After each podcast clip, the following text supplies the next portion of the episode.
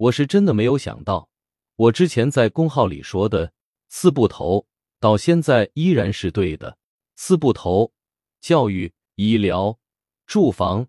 互联网这四大板块，